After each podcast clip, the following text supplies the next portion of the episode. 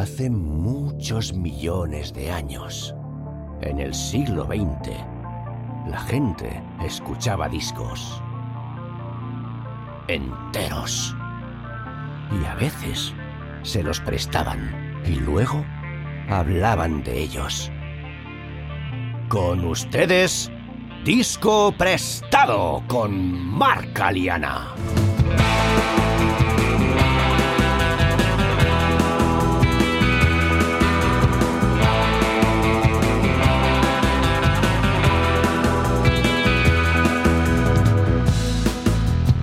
Muy buenas, bienvenidos y bienvenidas a Disco Prestado.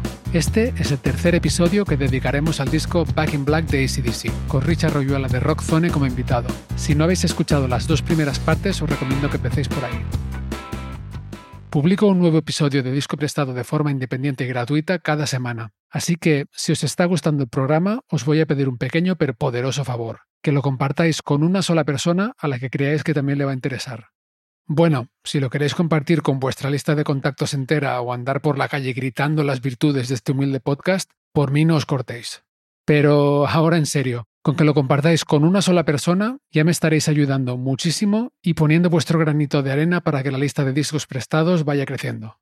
Y dicho esto, vamos con ACDC y con el disco que nos ocupa, Back in Black. En el episodio de hoy, Richard y yo hablamos de muchas cosas, entre otras, las tres canciones siguientes del disco, What Do You Do for Money Honey, Giving the Dog a Bone, Let Me Put My Love Into You y la homónima Back in Black, los problemas auditivos que sufrió Brian Johnson durante la gira de Rock or Bust y su sustitución por Axel Rose en lo que algunos vinieron a llamar Axel DC, y la inclusión de Let Me Put My Love Into You en la lista de canciones obscenas confeccionada por el Parents Music Research Center de Estados Unidos, también conocido como PMRC o PMRC por sus siglas. Y por el camino nos encontramos con los Beastie Boys, los Ramones, Soundgarden, Motley Crue, Vixen, Lita Ford, Joan Jett, Judas Priest, Twisted Sister, Kurt Cobain, Ozzy Osbourne, Anthony Kiedis, Al y Tipper Gore y el pánico satánico.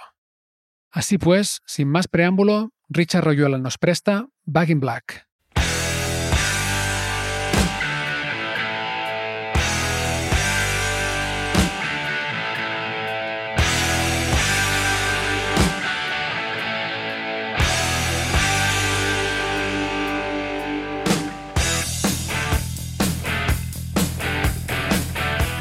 Pues bueno, con la pistola lista y el fuego de discreción de Brian Johnson, nos vamos a What Do You Do for Money, Honey? Algo así como ¿Cómo te ganas la vida, cariño, no? Sí. ¿Cómo ganas dinero? Que esta canción fue la cara B, esto me ha sorprendido mucho, de tres de los cuatro singles que salieron de este ¿Ah, sí? disco. Ya. Este sí que es un tema muy de álbum, que lo tocaron en la gira del álbum, pero luego ha aparecido de manera muy esporádica en directo. De hecho, la última gira que fue fue en el año 2001, con lo cual es un tema que hace ya muchos años que no tocan en directo, que lo han hecho de manera esporádica. Es el típico tema de álbum, ¿no? Que fuera del álbum no tiene un gran peso, no es un clásico, no tal, pero que dentro del álbum cumple una función de, de que el álbum continúe caminando, ¿no? Con un tema de rock Total. muy sencillo, pues con el título creo que ya podemos entender que no estamos hablando aquí de, de, grandes, de cosas profundas, con un buen estribillo, y no hay más. Y a veces creo que esto, yo creo en los 90 con la llegada ya del CD, esos álbumes más largos, este concepto cambió, pero en los 80 existía mucho este perfil de tema, ¿no? En muchos grandes álbumes, ¿no? De, porque tampoco había tiempo de reinventar en cada tema el sonido, ¿no? Pues tío, Mm. esto hacemos un tema de rock y creo que este es casi el, el mejor ejemplo del álbum, ¿no? De un tema casi el hijo tonto, pero que ahí está, ¿no? Estoy en Back in Black y eso no me lo puede quitar nadie. Claro, y te refieres a cuando el CD se convirtió en el formato principal y que había mucha más música, igual algunas bandas se sentían obligadas, ¿no? A meter más, más, más canciones. Yo creo que ahí cambió, hostia, los discos se volvieron muy largos, se espació el espacio de edición de los discos cada vez más. Mm, Antes era como un disco al año. Bueno, en los 70 podíamos ver bandas grandes que sacaban dos discos al año. sí. Es ujú. que es increíble eso. O sea, es que lo piensas. Dos discos que luego eran clásicos, ¿eh? Entonces yo creo que en los 80 ya empezó a haber un poquito más de espacio de... Ya no era una obligación, una regla no escrita que había que sacar un disco al año, ¿no? Yo creo que como las giras se hicieron cada vez más grandes, más largas, empezó a cambiar un poco la industria discográfica y en los 90 creo que con el CD ya cambió mucho todo y, el, y cómo funcionó la industria y tal, ¿no? Ya empezamos a ver normal que un grupo tardara tres años y ya no te cuento hoy, ¿no? Y sí, yo creo que el CD aparte hizo que los discos se volvieran mucho más largos. Bueno, creo que en el fondo a posteriori es un error. Un disco largo has de hacer un muy buen disco. El otro día hablabas de Red de Blood Sugar Magic, ¿no? Para mí es un disco largo. Ya aparte dejando de lado que para mí, yo los primeros Chili Peppers me parece uno de los grupos más increíbles del mundo por todo lo que eran la locura, el desenfreno tal. Y para mí Mother's Milk es sobra cumbre, ¿no? Y un mofo. En Blood Sugar ya quisieron convertirse en un grupo demasiado serio, que es lo que han conseguido. O sea, bueno, yo creo que es que es un grupo un coñazo de banda a día de hoy, ¿no? ¿Sabes? En directo, en todo. Probablemente es que esos músicos podéis rascar algo más de Fruciante, de los bajos de Flea. Pero es que al final también el bajo de Flea, pero es que es el mismo puto fraseado. O sea, quiero decir, ya sé que tocas bien Flea, pero es que ya está. O sea, dame, tío, que tú vienes del punk rock, no me hagas estas mierdas de estos discos largos. Y creo que todo eso mucho el CD lo trajo. Pero yo que sé, un disco que sí que adoro, Sopranon de Garden, ¿no? Ajá pues igual si le quitamos tres o cuatro temas hubiera sido ya como el disco casi rock perfecto, ¿no? Mm. Ahora gente fans de Garden locos, que yo también me considero, ¿eh? Pero, joder, es como si le hubiéramos metido a Band Motorfinger cuatro temas más. Pues igual no sería ese pedazo de disco que es, ¿no? Pues mm. creo que pasó con muchos álbumes en la época, ¿no? De, hostia, duraciones por encima de un disco. Cuando pasaba 40 minutos, yo me crié, ya era largo de repente, ostras, los discos duraban una hora, ¿no? A veces apretaban hasta el final 70 minutos. Yo creo que ahí se perdió un poco la esencia del álbum de rock, ¿no? De venga, 10 temas, vamos a por ello. Y lo doy todo con esos 40 minutos, ¿no? La capacidad de concentración de una persona es muy difícil. Aunque seas joven, con el tiempo la vas perdiendo mucho más. Pero aunque seas joven es muy difícil centrarte 70 minutos, porque cuando eres joven tienes más capacidad de concentración, pero también tienes más energía y testosterona, dame cosas, ¿no? Y creo que hay muchos discos que sufren de, eso, ¿no? Es mi opinión, ¿eh? Sí, no, estoy de acuerdo, ¿eh? Los Chili Peppers, la verdad es que creo que no es solo el CD, porque luego han sacado discos, o sea, CDs dobles también. Ya. Estadio Marcadio. Aparte es que son muy malos en directo. Es que este es otro tema que nunca he entendido. O sea, es, pero ¿en serio? O sea, yo mira que los he Bueno, hubo ya una vez, de hecho, que cuando hacías el podcast, eh, ¿cómo se llama el chico? me he olvidado. Miki, Miki Santa María. Que fue la primera vez que los vio, que flipó y reconociendo que no era un buen bolo, yo fue la última vez que los vi aquella. Ah. Dije, o sea, aquí me bajo. O sea, fue el peor. La gira de Californication. ¿no? era la gira de By the Way. By the way, ah, eso que Mickey comentó que se equivocaron y volvieron a empezar alguna canción. No, creo que eso fue la segunda vez que los vio. Ah, vale, vale, La que yo los vi fue By the Way y fue como hora y cuarto de bolo. Y dije, todo mal. En la gira de Californication no tocaron España, pero sí que los había visto porque volvió frustrante, yo era un gran fan de frustrante, y los vi tres veces fuera. Y ahí fue la única vez que dije, bueno, porque también cuando tocaron la primera vez con Dave Navarro, que era la gira de One Hot Minute, que fue la primera vez que tocaron aquí, fue una bajona, ¿eh? De, madre mía, tío, ¿estos son los Rojo Chili Peppers? Empezaron con Give It Away, digo, esto va a ser el concierto de la vida. Y sabes aquello que vas como un globo que empieza en lo alto, todo lozano y grande y se va desinflando. Bueno, horrible. Y creo que es que, no sé, es un grupo, decir, hostia, ahora era una banda que era el sueño de un adolescente, la época Mother's los cafetines en la polla, tal, veías sus vídeos, todo locura, desenfreno. Magic Johnson, pero puede haber una mejor canción cuando tienes 16 años que eso, ¿sabes? O sea, mm. bueno, no nos vayamos, que no estamos en la de Chili Peppers, pero sí que fue un grupo que creo que todo ese tema del CD, el espaciar los tiempos, el poderte tirar en un estudio meses y meses porque había presupuesto para hacerlo, muchas veces no juega a favor de la creatividad. Mm. Aquí ACC, lo que hemos dicho, seis semanas, señores, hemos ensayado seis semanas con el disco hecho y nos estamos jugando la vida porque es el momento, la verdad, para esta banda. Eh. O Bowie, que hablábamos también en el. Bueno, el disco prestado anterior fue Ziggy Stardust, que lo grabaron en dos semanas, creo. Grababa también los discos súper rápido. Sí, sí.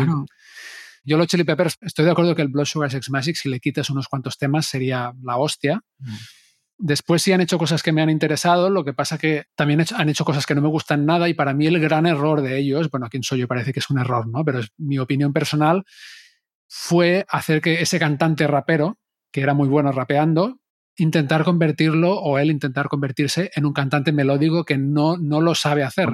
mira, hay una frase que siempre digo, César Martín de Popular 1, que un día hablando dice, Red Chili Pepper se jodió. Esta frase, tío, me reí tanto cuando le digo, dice, Red Chili Pepper se jodió el día que Anthony Kiedis descubrió que podía cantar. Mm. Y dije, hostia, tío, es que es justo eso. El día que él quiso ser alguien serio, y la banda un poco todos, es cuando esa banda se jodió para mí, porque el grupo, mira, está haciendo estallos, con lo cual, de nuevo, esto es lo que yo puedo pensar, pero no es lo que piensa la gente, con lo cual, su estrategia mal, pero sí que es verdad que sus discos son absolutamente intrascendentes, pero yo ya te digo, ya esta vez iba al estadio a verlos y al final me dio pereza también decirles que no voy. Bueno, pues volviendo al Back in Black, What Do You Do for Money Honey es la primera de, un trío de canciones eh, sobre mujeres, ¿no? Digamos. Para mí se va intensificando el, la tarjeta, va pasando de amarilla a roja un poco para los criterios de hoy. La siguiente es Giving the Dog a Bone, que es una canción sobre una felación que le hace una mujer fea. O sea, darle a un perro un hueso, pero estarle la polla a un dog, que el dog sería una mujer, ¿no? Una mujer no muy atractiva. Y aparte en la, en la, canción lo dicen, no es Mona Lisa, no es no sé qué, pero lo hacen muy bien, no me acuerdo cómo lo dice exactamente.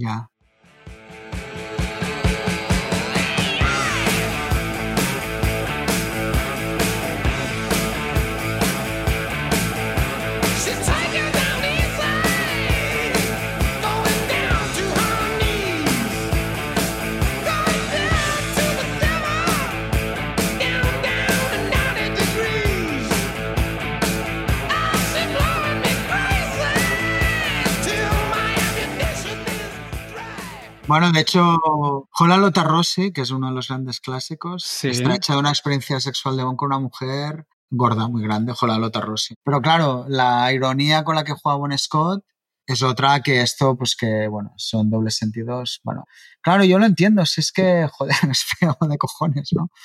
Pero es que tampoco le quiero dar más vueltas, ¿no? No, es, es, lo que es, sí. Porque probablemente el que le estaba dando el Bon tampoco sería muy guapo, ¿no? ¿Entiendes? Es que muchas veces hay esta historia, ¿no? también, sí, sí. Eh, no, es que qué fea era, hostia, pero es que tú tampoco, Ya. ¿sabes? O sea, bueno, el tema, ¿no? Pero bueno, es igual, sí, es muy feo. Total, no, total, total. Y has dicho una cosa interesante, que sí, falta la perspectiva en todo esto de la mujer, ¿no? ¿Qué es lo que pasa con estas cosas? A lo mejor uno de los problemas no es que exista una canción como esta, con esta letra, o que los hombres en esa época o en esta época con el reggaetón, la que estamos ahora, escriban canciones así, sino que no hubiera espacio para que hubiera el mismo número de bandas de mujeres que de hombres que dijeran, mira, y hablaran de la misma forma de, los hombres. Esto es evidente. Todo y que los 80 creo que sirvieron mucho para, como mínimo, empezar a tener, yo qué sé, eh, mujeres donde ya eran muy estrellas, Madonna, sin más lejos, ¿no? Como el gran ejemplo, pero hubo muchas, ¿no? Sí que es verdad que en el rock esto más, algo que siempre yo soy un gran fan del glam metal.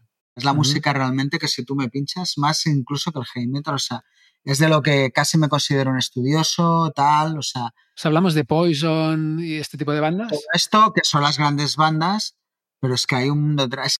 Eso sale de las calles de Los Ángeles. Era un poco la evolución del punk angelino, ¿eh? O sea, gente que no conectaba tanto con el mensaje tan del punk y que un poco se habían creado con el rock de los 70, pero tenían el espíritu de los clubs de tal. Todo esto nace a principios de los 80. Y todo eso crece de clubs. Los primeros Motley Crue es una banda de sonido punk rock. Bueno, y muchas de sus influencias se mezclaban muchas cosas, ¿no? Igual me volaban igual Monte Hoppel que los Pistols. Había ese caldo cultivo. Y en esa primera parte de la escena de los clubs de Los Ángeles, con una escena que ha sido tan misógina, que de hecho se hizo tan grande porque las mujeres aceptaron esa música. O sea, bueno, al final un estilo o algo en cuando triunfas porque hay mucho público femenino en general, los grupos de rock, porque los tíos ya se supone que están, pero las mujeres siempre, o sea, no hay ese público rock tan más social masculino, ¿no? Entonces, cuando entra el público más femenino a, escuchar bandas de rock, es cuando una banda se hace grande. Entonces, todas esas bandas, increíblemente, ¿no? Con esa imagen tan, miso, tan ambigua, se convirtieron en donde se sintió el mundo anterior. Pero la primera jornada de bandas de clubs de Los Ángeles, en el donde se creó, es brutal. Había muchísimas bandas de mujeres y donde la vocalista era una mujer.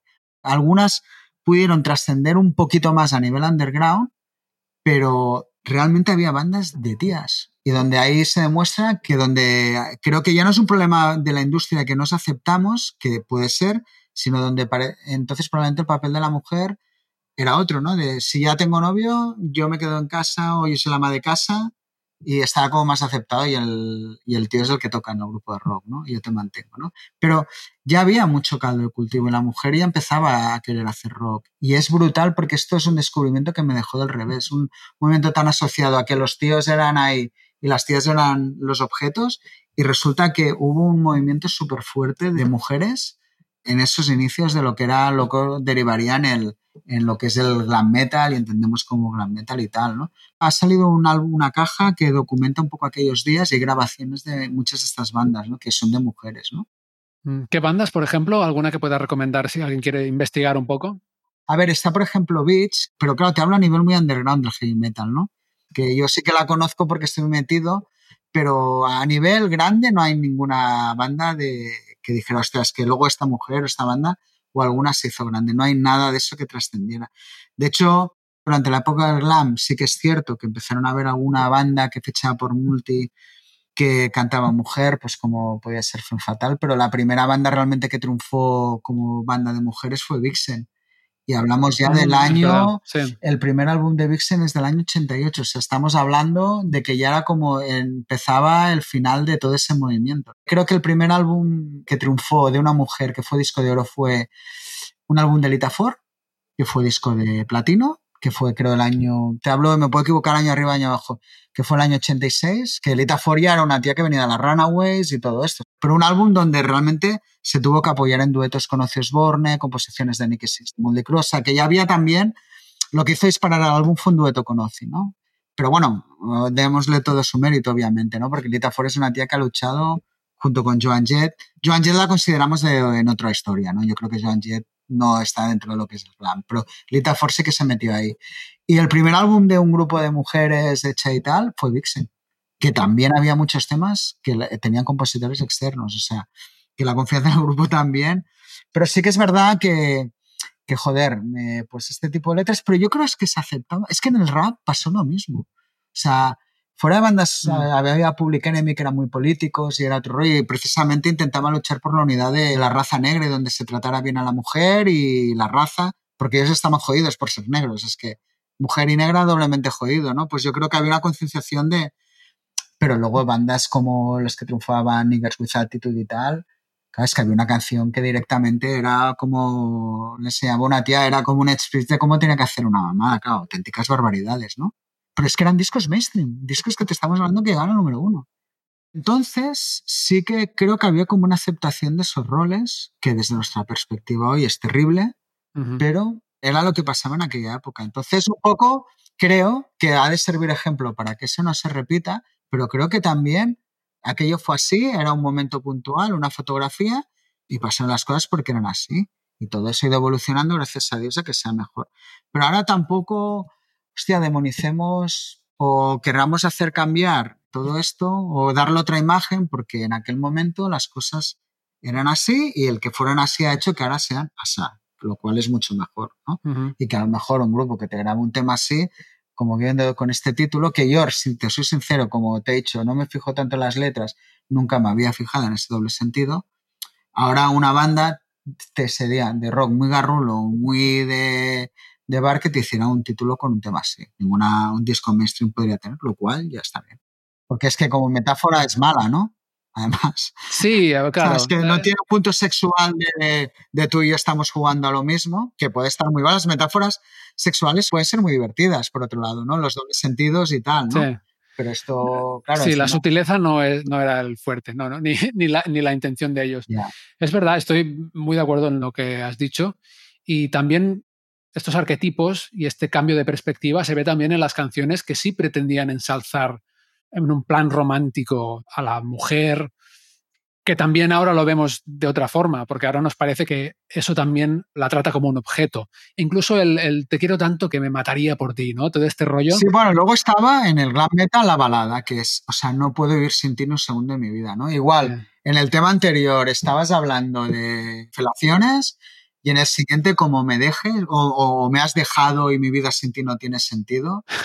Pero es que formaba parte de esos 80, lo grotesco, ¿no? De, de esto, ¿no? De que se trata a la mujer como objeto un poco, las letras, pero las tías estaban allí viendo los bolos y tal. O sea, todo el mundo yo creo que aceptaba el juego, ¿no? También es, hay un poco la liberalización de, hey, yo me vengo aquí con mi megascote, mi tal, y me quiero tirar a ese tío, que es el rockstar. Bueno, también hay un punto ahí de juego de que es como decir, hey, yo ya puedo hacerlo y me voy a poner lo más extremada posible tal, bueno, creo que está muy bien también, ¿no? De que, oye, yo me utilizo mis armas para ligar, ¿no? Sí, hago lo que me da la gana. Exacto, ¿no? Pero luego era eso, las baladas que eran, ay, qué triste. pero bueno, es parte, yo creo, de lo que me gusta mucho tanto el estilo, ¿no? Esa incongruencia en todo, ¿no? Y aparte de que para mí eran, era juntar el pop y el metal, lo cual para mí eso es un sueño, ¿no? Es decir, hay un estilo que coge lo mejor del pop y lo mejor del metal y te lo mete ahí, que para mí eso es lo que fue un poco el gran metal, ¿no? Mm.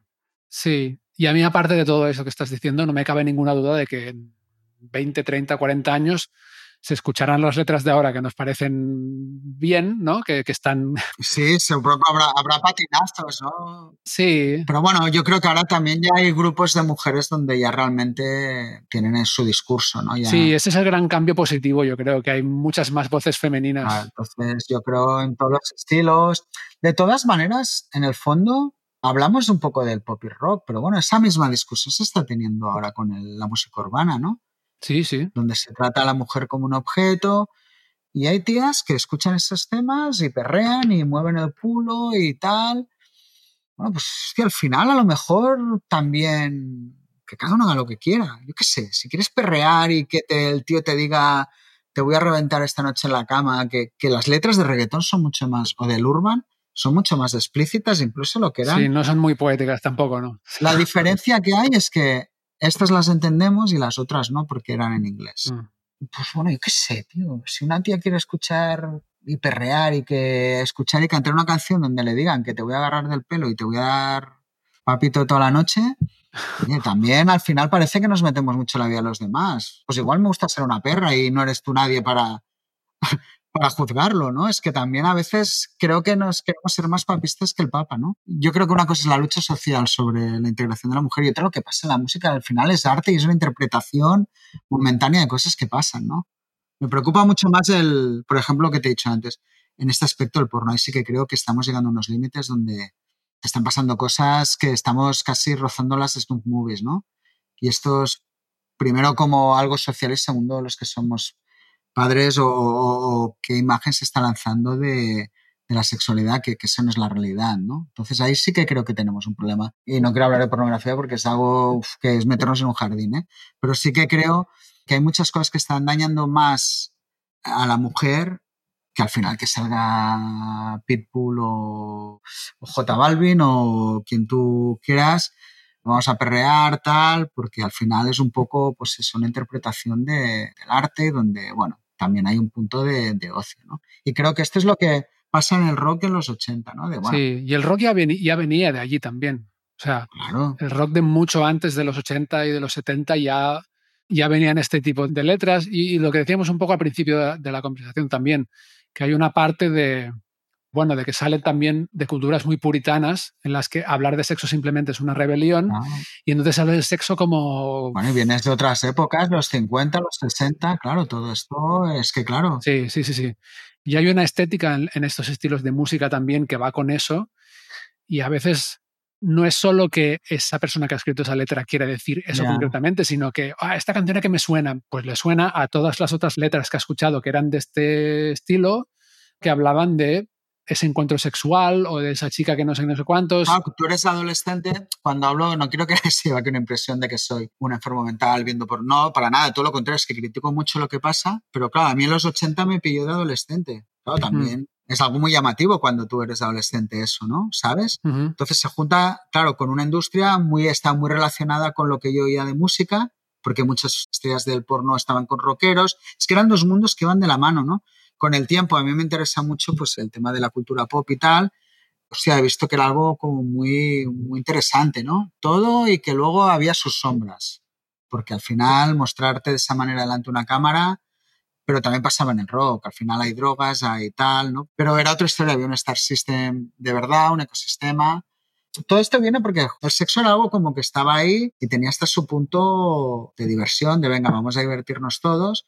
Y pues hay letras como estas, ¿no? Que la verdad, te lo juro, nunca me había puesto a pensar en esa doble versión. Dicho esto, decirte que es uno de mis temas favoritos del álbum. Me encanta ese ritmo boogie que tiene un poco. Y el estribillo es muy pegadizo también. Sí. sí. o sea, es como tal. Y uno de los temas donde te decía, se nota mucho, hostia, cómo suena de compacto el tema, cómo camina, como tal. Pero por otro lado, está, puedes distinguir todo lo que pasa, ¿no? Y me flipa.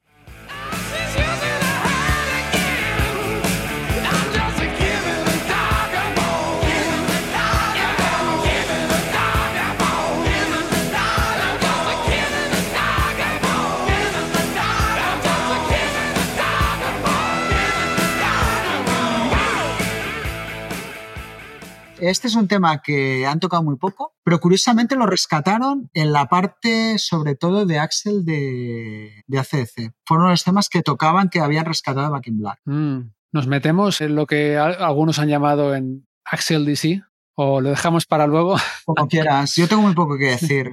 ¿Sí? A ver, cuéntame, cuéntame. Bueno, para quien no lo sepa, eh, hubo unos años. Johnson tuvo, bueno, unos años. Brian Johnson en la gira de Rock or Bust del 2016 tuvo unos problemas auditivos y tuvo que parar de girar. Entonces, hay mucha polémica porque parece que, la, bueno, todo lo que pasó con Brian Johnson, que parecía que ya no podría volver a cantar nunca más, ¿no? De hecho, se había acabado el grupo, hizo una carta de despedida a la banda, que esto también, hostia, como muy fría, ¿no? Muy fría, muy fría, ¿no? Mm. Entonces, bueno, quedaban unos shows por hacer bueno, eh, quedaban 10 shows de la gira americana, si son 10, 12, pero era una cifra así que los tuvieron que suspender ya porque hubo un día que ya el tío dijo es que no puedo cantar mañana si no me quedo sordo, porque él ya ni se oía a la hora de cantar, con lo cual, bueno, de los INERS estos, claro, ya llegó un momento que es que el tío dijo un día es que ya no puedo. Wow. Y quedaban una parte de gira europea que tenían que hacer. Entonces, la banda decidió tirar adelante, cosa que ya se critica mucho, pero yo entiendo la magnitud y la dificultad de cancelar este tipo de giras. Pero ya no es el dinero, que, ah, que PS3 no es, no es una banda lo que vaya a ganar la banda, es todo lo que comporta suspender ese tipo de giras para todo el mundo que esté involucrado, desde el promotor, que puede ser también una corporación, pero hasta los trabajadores, que son currantes de verdad. Entonces, hay una responsabilidad muy grande. Yo creo que Angus también era la gira que ella hacía sin su hermano Malcolm, porque ya había fallecido. Malcolm falleció de demencia, ya tuvo que dejar el grupo y luego con el tiempo falleció. Y mm, está su primo, un primo que se llama primo, pero tiene de la edad de Angus. Supongo que como eran tantos hermanos, pues el típico hermana mayor tiene el sobrino, bueno, estas cosas, ¿no? Y entonces apareció, bueno, tal quien iba a cantar, no sé qué, y aparece Axel Rose se ofreció, lo dijo, ¿no? Que un día les dijo, oye, si necesitáis. Era el momento que Axel Rose volvía con Guns N' Roses. Bueno, volvían los Guns N' Roses originales, por decirlo de alguna manera, con Slash y da.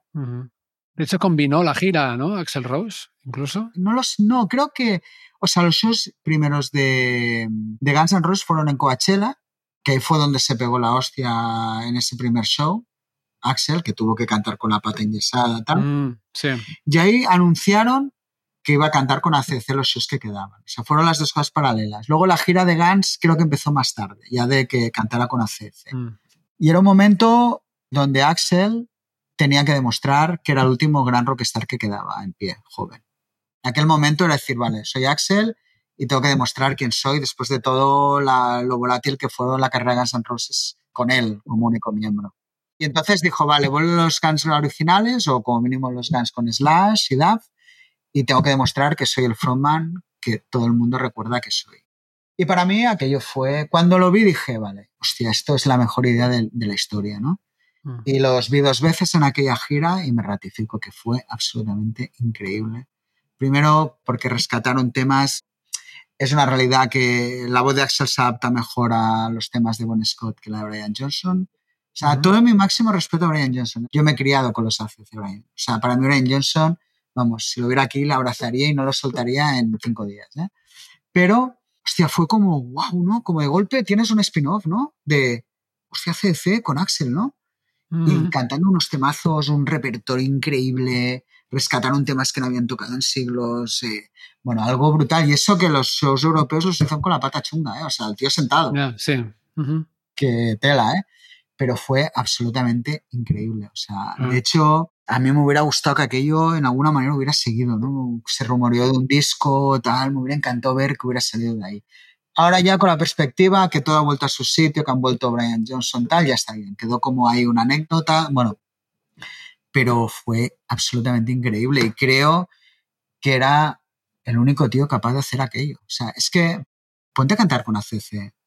O sea, tienes que tener una seguridad en ti mismo, los huevos cuadrados, para decir, hey, yo me cojo, me cargo la banda detrás y me voy a cantar todos esos clásicos que la gente tal, ¿no? Y creo que Axel era el único tío, aparte de eso, en un momento que él volvía a subir, porque volvían Guns y tenía que decir, hey, ¿quién es el único tío que puede hacer esto?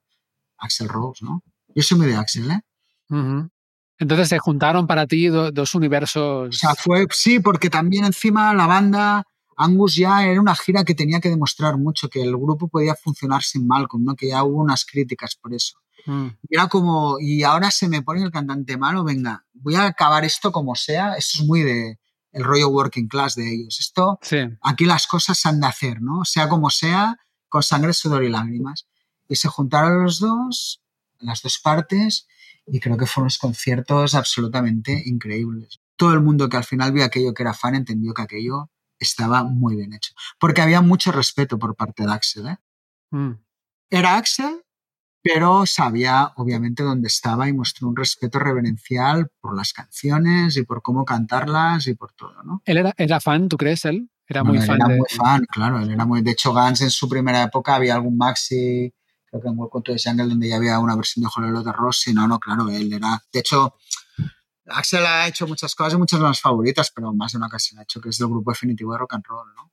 Mm. Entonces, claro, también para él tuvo que ser wow, ¿no? Y un tío con la capacidad de, de echarse eso atrás, de hacer caso a las críticas o las suspicacias que podía generar. Y claro, lo piensas, ostras, Axel Rose cantando con ACC, ¿no? Es que es como wow, ¿no? O sea, te vuela la cabeza.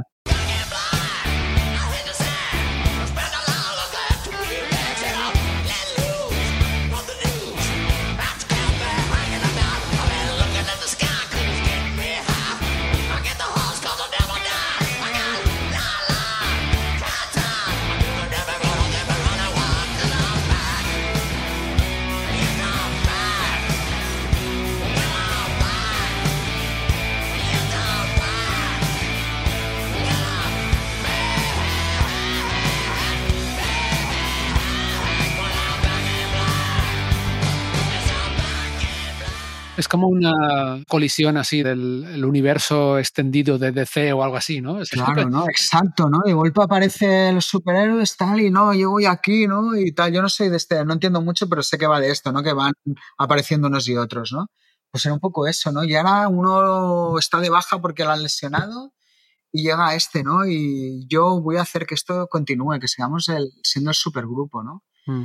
Y yo los dos conciertos que vi, especialmente el segundo, el de Marsella, que era el tercero que hacían juntos, no quiero ni pensar cómo tuvo que ser el final de gira de aquello cuando la banda se rodara, ¿no? Estuve a punto de ir a Nueva York, que me arrepiento ahora de, de no haber ido. Pero bueno, son cosas que tampoco irte a Nueva York a ver un bolo no es como decir, voy a comprar una barra de pan, ¿no? Ya, no, no exactamente. Pero bueno, ya los vi dos veces, que no está mal. No está nada mal. A mí me sorprendió un poco al principio cuando lo anunciaron y aparte Axel Rose llevaba como muy mala prensa durante Claro, el tiempo antes, pero luego cuando lo escuché flipé. La verdad es que no me lo, me costaba imaginármelo, no porque pensara que no podía hacerlo, sino por el carácter que tiene ya su voz y lo asociada que la tienes a Guns N' Roses. Y me pareció que sonaba muy, muy, muy bien. Bien, estaba inconmensurable voz, eh, era, era, bueno, es que fue todo perfecto. O sea, es como, podía haber salido igual muy mal, pero es que salió todo muy bien. Me sabe mal que no haya nada oficial de, de aquellos días, que debe haber grabaciones, igual algún día es algo oficial, ¿no? Sí. Igual para ellos es eh, complicado también, ¿no? Es como hacerlo oficial, ¿no? Que sí, que Axel. Rose ha sido cantante de ACDC, ¿no? Bueno, yo, Angus sigue hablando de ello, o sea, que no, no reniegan de lo que pasó, ¿eh? No, Mm. no, fue algo que pasó, él sigue hablando muy bien, cuando le han preguntado en algunas entrevistas de ella cuando sacaron el último álbum Power Up, y no, el tío muy agradecido a Axel, siempre lo ha hecho, no, no es algo que diga, hostia, es como algo que no quiero, no, no, todo lo contrario, le salvó el culo al final, en cierta manera. Sí, sí, sí. y él lo reconoce. Entonces, no, yo creo que esto será la típica historia que de aquí a unos años, cuando la banda desaparezca y empiecen a salir material, material de archivos y de tal, es probable que salga algo de esta época. Sí. Y es una decisión extraña, eh, al principio chocante, pero realmente creo que no podrían haberlo hecho con un cantante que nadie conociera, ¿no? Ya. Salió un tío una entrevista de un grupo de tributo que hizo la prueba. Mm. Pero claro, probablemente lo haría muy bien. Eh. Seguro, pero ese tío puede salir a un estadio con 50.000 fans así, tío. Eh. Claro, es que son muchas cosas las que has de ser más allá de un buen cantante. Sí, sí, sí, sí. Para ya no ACC, en cualquier grupo, claro, hay muchos factores que hacen que una banda funcione y el carisma, el saber estar, la presencia es una de ellas. Cualquier decisión hubiera sido extraña, porque hubiera llamado la atención. Pues entre las extrañas, creo que era la mejor. Yo cuando lo oí dije, hostia, sí, qué bien pensado. Yo creo que el tiempo les dio la. El poco tiempo que hubo les dio la razón totalmente. sí. Evidentemente el Sí, tiempo dio la sí, razón porque los conciertos fueron todos buenísimos. 10, 20 conciertos, aparte queda como algo muy puntual, Mm. ¿sabes? Que ha pasado o no ha pasado. Pues sí, pasó. Y Brian Johnson, por cierto, se recuperó y, y ha vuelto al grupo. Sí, Brian Johnson, eso no lo explica, se ve que hubo un médico que apareció con una historia milagrosa y el tío se ha recuperado. Qué fuerte, ¿eh? Sí, increíble. Porque el oído es jodido, ¿eh? Cuando. No, no, el oído es una de las partes más jodidas para los cantantes, todo. Bueno, yo sufro de tinnitus, por ejemplo, ¿no? Y, o sea, todo el oído, los que nos dedicamos un poco a la música y tal, es un tema muy cabrón, claro, y muy una zona muy delicada, muy de la cual se tienen menos conocimientos que de otras partes del cuerpo, ¿no? Es como una parte como muy caprichosa, ¿no? ¿Por qué pasan las cosas, ¿no? Mm. Y tal, no, no, y el tío hubo un médico, ¿qué tal? Y el tío fue recuperando y bueno, volvió al grupo, grabó el disco, ahora tienen un concierto en octubre y bueno, se rumorea que en algún momento harán algún tipo de gira. Yo creo que una gira ya más moderada, pero yo creo que en algunos shows. Punto. Si la maquinaria se ha puesto en marcha, o sea, una maquinaria de eso no se puede poner en marcha para un solo show, es muy complicado.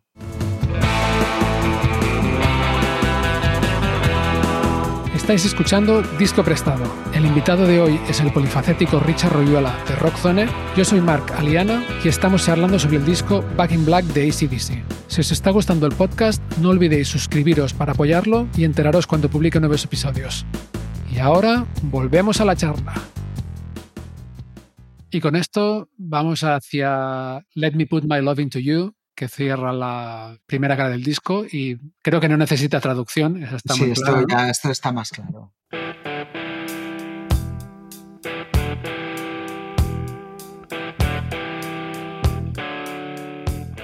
Bueno, un tema también un poco diferente, de un tempo lento, ¿no? Un tema que creo que no han tocado nunca en directo. El único de Back in Oh. Black. Nunca, ¿eh? Vaya. Parece ser que no. Es verdad que mirado así es un tema que cuesta encajar dentro de un concepto ACC, ¿no? Por el tipo de canción. Mm, No es una balada, pero sería casi lo más cerca que han estado de, de una balada, ¿no? O de una Sí. balada rock, por decirlo, dentro del idioma CDC ¿eh? o del lenguaje CDC.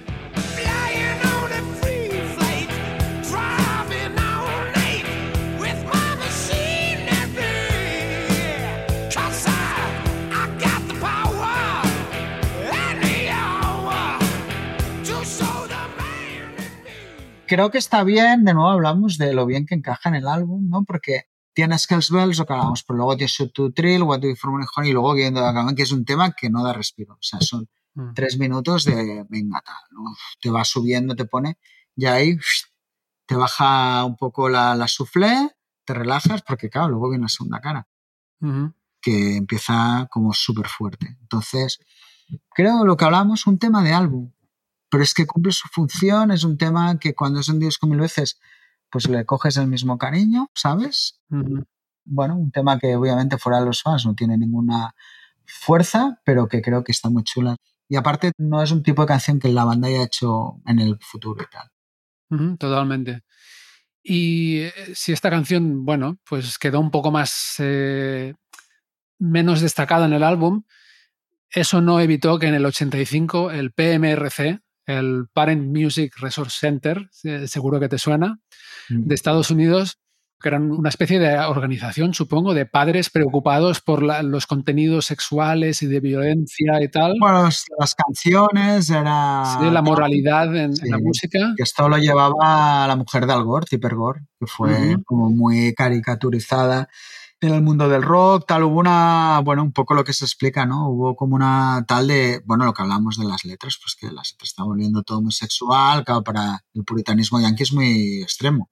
Sí, Entonces se creó esto, Al Gore no- era el vicepresidente, pero ya era un tío, bueno, era un senador importante, creo, bueno, toda esta historia. ujú, Y fue cuando se empezaron a poner los famosos stickers. Esto habla a mediados de los 80, de Parental Advisory Fidelis, lo cual siempre se dice, claro, era un imán para los chavales. Claro. Cuando Sí. el álbum llevaba eso, era una fiesta, claro. sí. Claro, sí, sí. tío. Más rebelión. Sí, pues el PMRC hizo una lista llamada Filthy 15, como las 15 asquerosas o indecentes. Sí, de las canciones. Y bueno, lo que querían, querían hacer un, un sistema para puntuar, una especie de puntuación moral de, de las canciones que tuvieran contenido de violencia, sexo y tal. Y esta canción tuvo el honor de estar entre esas 15. Y si dices el puritanismo de los Estados Unidos es, es fuerte. Claro, Y también el pánico. Es una cultura muy dada al pánico que creo que, bueno, como muchas otras cosas de la cultura estadounidense, se exporta. claro, es que los americanos son muy así. Cuando nació el rock and roll también pasó eso, ¿no? eh, Hostia, los jóvenes se nos revelan. ¿Qué pasa aquí, no? ¿Sabes? El demonio, además, ¿no? Todo este relacionarlo con Satanás, obviamente tenía mucho que ver con el grupo de, de personas que lo estaban haciendo, ¿no? Que eran los negros, Exacto, bueno, encima esto. demonizarlos aún más. Tiene mucho que ver con todo esto, el Satanic Panic, ¿no? El pánico satánico de los 80, que salpicó a muchas bandas como Judas Priest, por ejemplo, que fueron a juicio. Bueno, yo creo que el puritanismo se mezcla con la religión. Yo creo que es todo el sexo, no sé, es todo un pack, ¿no? Entonces, bueno, ¿de qué van a hablar los grupos de rock? Pues de sexo, del demonio, no sé, ¿no? Es como, Mm. obviamente va así, ¿no? Entonces sí que el movimiento este cogió mucha fuerza porque, pues claro, obviamente había gente muy importante detrás del PNC, ¿no? Y bueno, ahí la famosa intervención que es una obra maestra de, bueno, se fueron a juicio Franz Zappa y Dee Snyder, de Sister, y la intervención de Dee Snyder es absolutamente antológica, es un cla- bueno, le recomiendo a cualquiera que lo busque, ¿no? Dee Snyder Trial o algo así, y es, o sea, el tío, cómo los desmonta en un momento, era un tío que a pesar de Twisted Sister lo veías con aquella imagen tal, era un tío con un discurso brutal, ¿no? Sí. Creo que ahí lo que quisieron ser es, bueno, jugar con el rollo moralista y era muy ridículo. No puedes parar un, un tren de ese nivel, ¿no? ¿Qué vas a hacer con el rock? Si no puedes parar a los chavales de que vayan a las tiendas de discos, es que es evidente. Ya.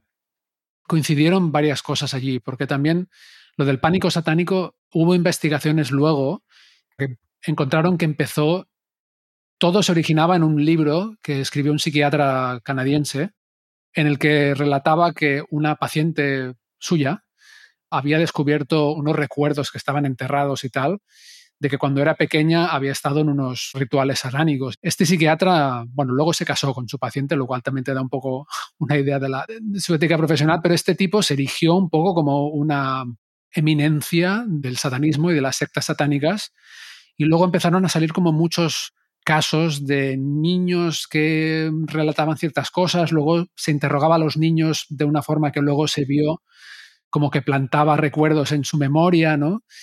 Hubo un montón de pánico moral que salpicó al rock and roll y al heavy metal.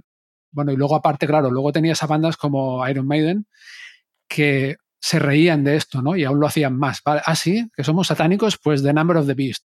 Pero sí que se mezclaron un montón de cosas y con esa volatilidad del puritanismo y del, bueno, la propensión al pánico moral que hay en Estados Unidos. Exacto, ¿no? Entonces, bueno, esto no lo de escuchar los discos al revés, es muy americano esto, ¿no? Este, que al final hay como una parte casi teatral, ¿no? En todas estas cosas. Sí, sí, sí. O sea, en Inglaterra nadie cuestionaba a Iron Maiden por satánicos y eran ingleses, ¿no? Esto todo es como muy americano, ¿no? Y este tipo de cosas. Ah.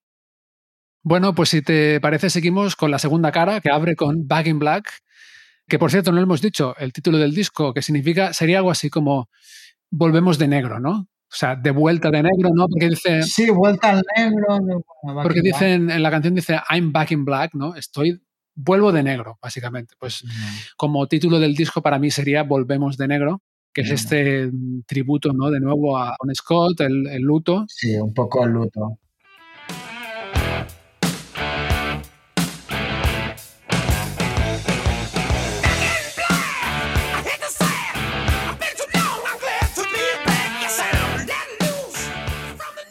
Este fue el cuarto single del disco y dicen que fue la primera canción que grabaron. Puede ser. Bueno, es muy complicado ya, ¿no? Hablar de un tema así, ¿no? Son temas ya tan icónicos y Ah. un riff inmortal, un estribillo para estadios. Sí. Eh, eh, eh, China tiene todo este. Sí, Ah, sí, es sí. que quiero decir, Ah, de nuevo, ¿no? Yo creo que hay un curro de producción a ese nivel de. Es que no sobra nada. Total.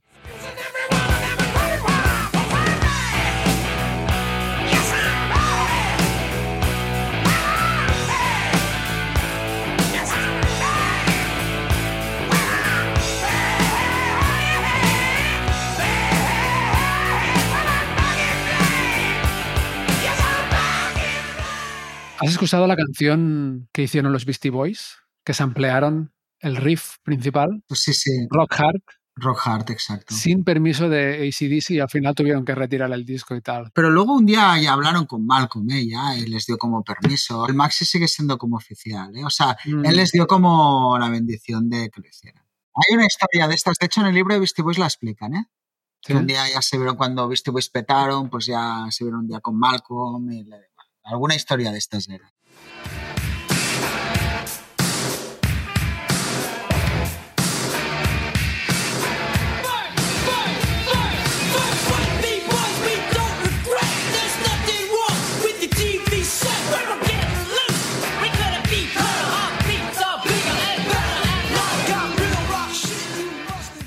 Beastie Boys también fue una banda que sí que tuvo sus inicios tal con el primer disco, pero enseguida ya con el segundo ya se volvió una banda como muy seria, conceptual.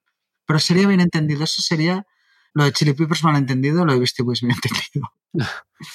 Como volverte una banda seria, pero sin perder tu esencia y, y haciéndote un gran grupo, ¿no? ¿Sabes? Seriedad buena. Seriedad buena. Y nada, como curiosidad, Back in Black dicen que fue la primera canción que aprendió a tocar con la guitarra Kurt Cobain. Podría ser, hombre, son temas iniciáticos, ¿no? Ese riff, Sí, es un riff eh, que también da mucho gusto. claro. De hecho, yo creo, un poco así viéndolo por encima, yo creo que es el riff más marcado de todo el álbum, ¿no? Más icónico. Sí, y más, más ACDC, porque también, bueno, mucha gente dice que ACDC siempre suena igual, que tal, que no sé qué. Eso no es verdad. No es verdad que suenen siempre igual, pero hay muchos grupos de rock and roll que no los distingues tan rápidamente como ACDC. Sí, tiene un sonido característico, pero estos grupos siempre, esto es una discusión. Grupos estos que se les, siempre hacen el mismo disco, Ramones, Bad Religion, ACC. No es verdad, o sea, tú te escuchas la discografía de Ramones y es súper variada. Lo que tienen muy claro es su concepto de banda, que es lo que decías, ¿no? Nosotros somos esto. Pero eso no significa que todos los discos suenen igual. O sea, ¿qué tiene que ver el sonido esto de Fortosa Rock y uno luego que es un disco con un sonido casi metal, casi, con el principio de Hedge Voltage o, O Razor's Edge, sí. o Razor's Edge, que era un disco esto de hard rock casi comercial, no tiene nada que ver. O sea, o Flake of the Switch que vino luego, que es un disco muy crudo de producción.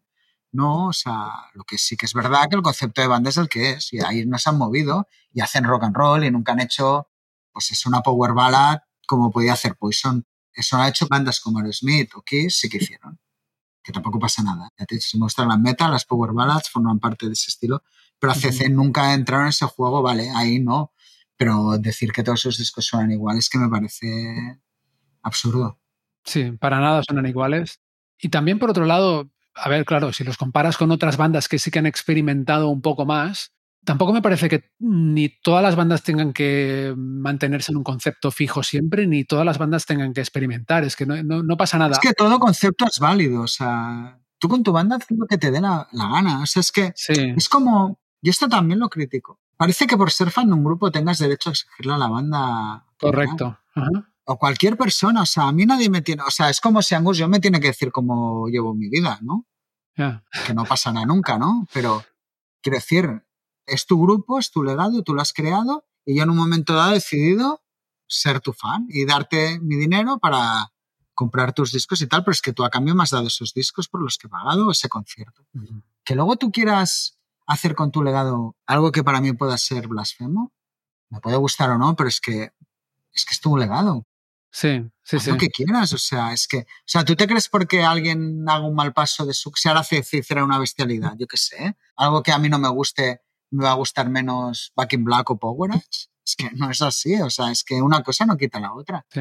Entonces, nadie se da cuenta que la gente se hace mayor, que son carreras de 40, 50 años. Llega un momento que esos señores que tú tienes ahora en mente el tío de 20 años o 25, pero es que tiene 70 y hace decisiones y ve la vida como un señor de 70 años millonario.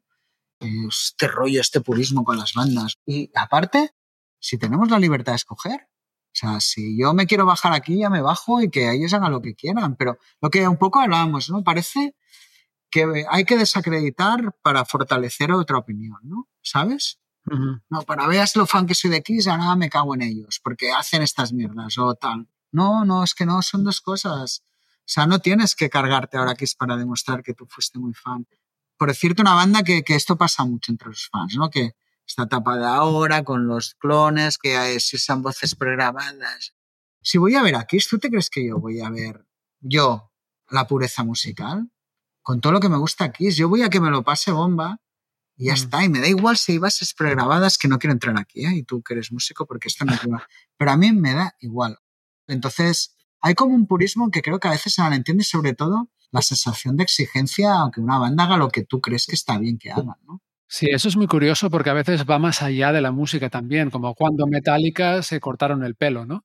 En el Load. Yo lo recuerdo esto como gente muy decepcionada y como que le, le habían roto el corazón de... Claro. O sea, Metallica es una banda que es casi de, de- de cómo, hostia, han hecho decisiones muy controvertidas, pero claro, al final, cuando miras el conjunto de la carrera, una carrera para tal tiene que tener esas saltos y para que al final todo coja un sentido. Si Metallica hubiera seguido haciendo el Black Album, desde entonces no sería la banda tan grande que son ahora, eso segurísimo. mm, Una banda que siempre ha tomado muchos riesgos hasta que se han vuelto lo que son ahora, un grupo pues, muy grande.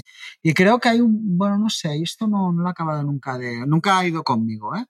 Luego entre tus colegas te puedes a reírte, decir qué mierda que han hecho esto, pero como concepto, ¿quién soy yo para decirle a un tío lo que tiene que hacer? Con su banda, con su nombre, con su legado. Sí, sí.